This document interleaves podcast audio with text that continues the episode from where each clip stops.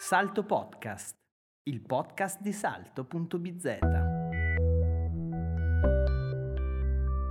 Druso, Tiberio e l'Autobrennero.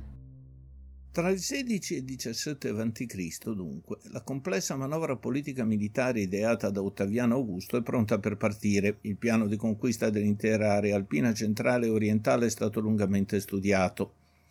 La grande forza di Roma non consiste solo nell'avere un esercito perfettamente addestrato, una disciplina ferrea sul campo di battaglia, una grande mobilità negli spostamenti, ma anche di possedere capacità strategiche assolutamente superiori a quelle di quasi tutte le altre forze militari in campo.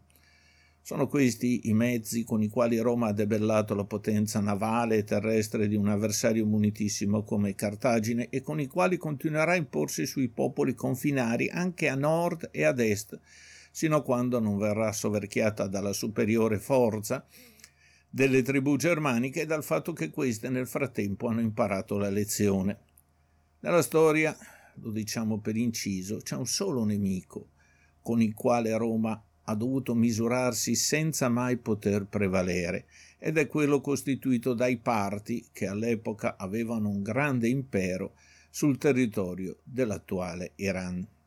Non sono certo di questo calibro le tribù retiche che nella guerra che sta per iniziare Druso e Tiberio si apprestano ad affrontare. Una buona parte del lavoro, va detto, era già stata compiuta negli anni precedenti da valorosi generali come Marco Vinicio e Terenzio Varrone Murena, che tra il 26 e il 25 a.C. avevano sottomesso il popolo dei Salassi che abitava l'odierna Valle d'Aosta. Nel 23 a.C. Augusto, come abbiamo già detto più volte nel corso di questo nostro programma, aveva fatto conquistare e fortificare l'abitato di Tridentum, facendone la base per tutte le successive operazioni militari e nel 15 a.C. l'operazione di conquista scattò. Obiettivo l'Arezia, ovvero sia tutto un enorme territorio che andava dall'odierna Valtellina sino alla Venezia Giulia. Il piano strategico era articolato sulla classica manovra atenalia.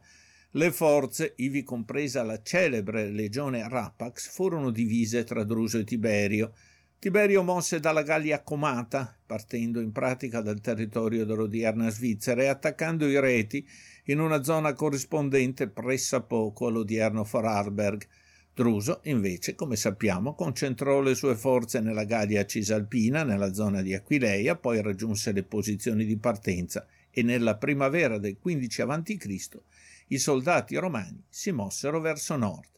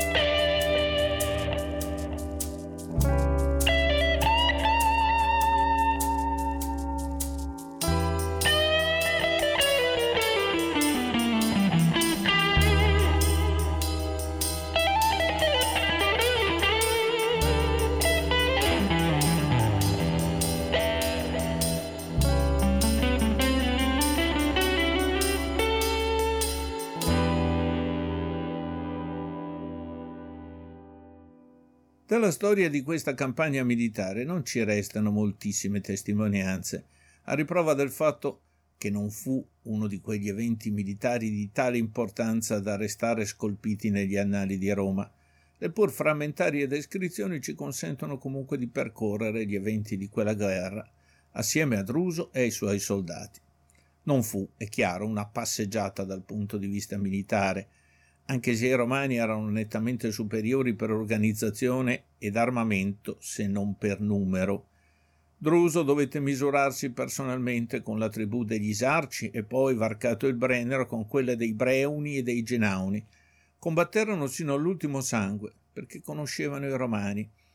Sapevano quale sarebbe stata la loro sorte in caso di sconfitta.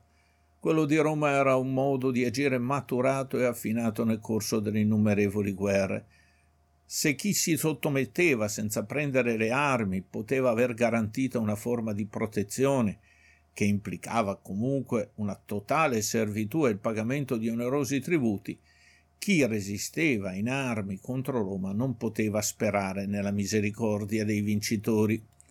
Così fu anche per i reti che furono sconfitti e poi annientati, guerrieri superstiti furono passati per le armi, o fatti schiavi assieme alle donne e ai bambini e poi deportati verso altre lontane regioni dell'impero. In seguito, nelle guerre germaniche, compare l'addizione di alcune unità chiamate retiche. Roma non ammetteva di lasciarsi dietro le spalle pericolosi focolai di rivolta. Si salvarono probabilmente solo coloro che riuscirono a rifugiarsi sulle montagne più alte, mentre nelle valli, nelle posizioni migliori, arrivavano coloni da altre zone e le guarnigioni romane incaricate di sorvegliare il bene più prezioso, la nuova strada che gli ingegneri costruivano a tempo di record dopo il passaggio delle legioni e si chiamò, come tutti sappiamo, via Claudia Augusta.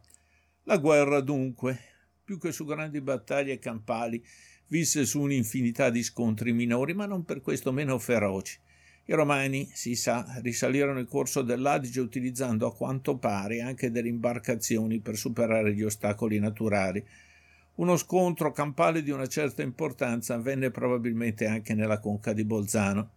Si sa che raggiunto quello snodo fondamentale, Druso, giovane comandante, lasciò ai suoi sottoposti il compito di respingere il nemico e di conquistare il resto della valle dell'Adige sino alla sorgente del fiume in Valle Venosta e oltrepassare l'attuale valico di Resia e di raggiungere così la valle dell'In.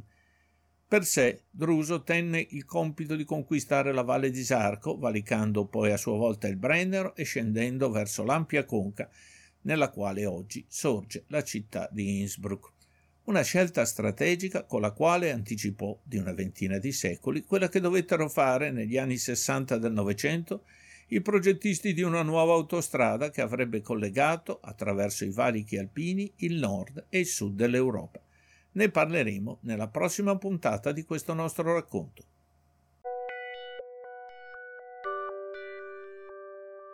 Salto Podcast, il podcast di salto.bz.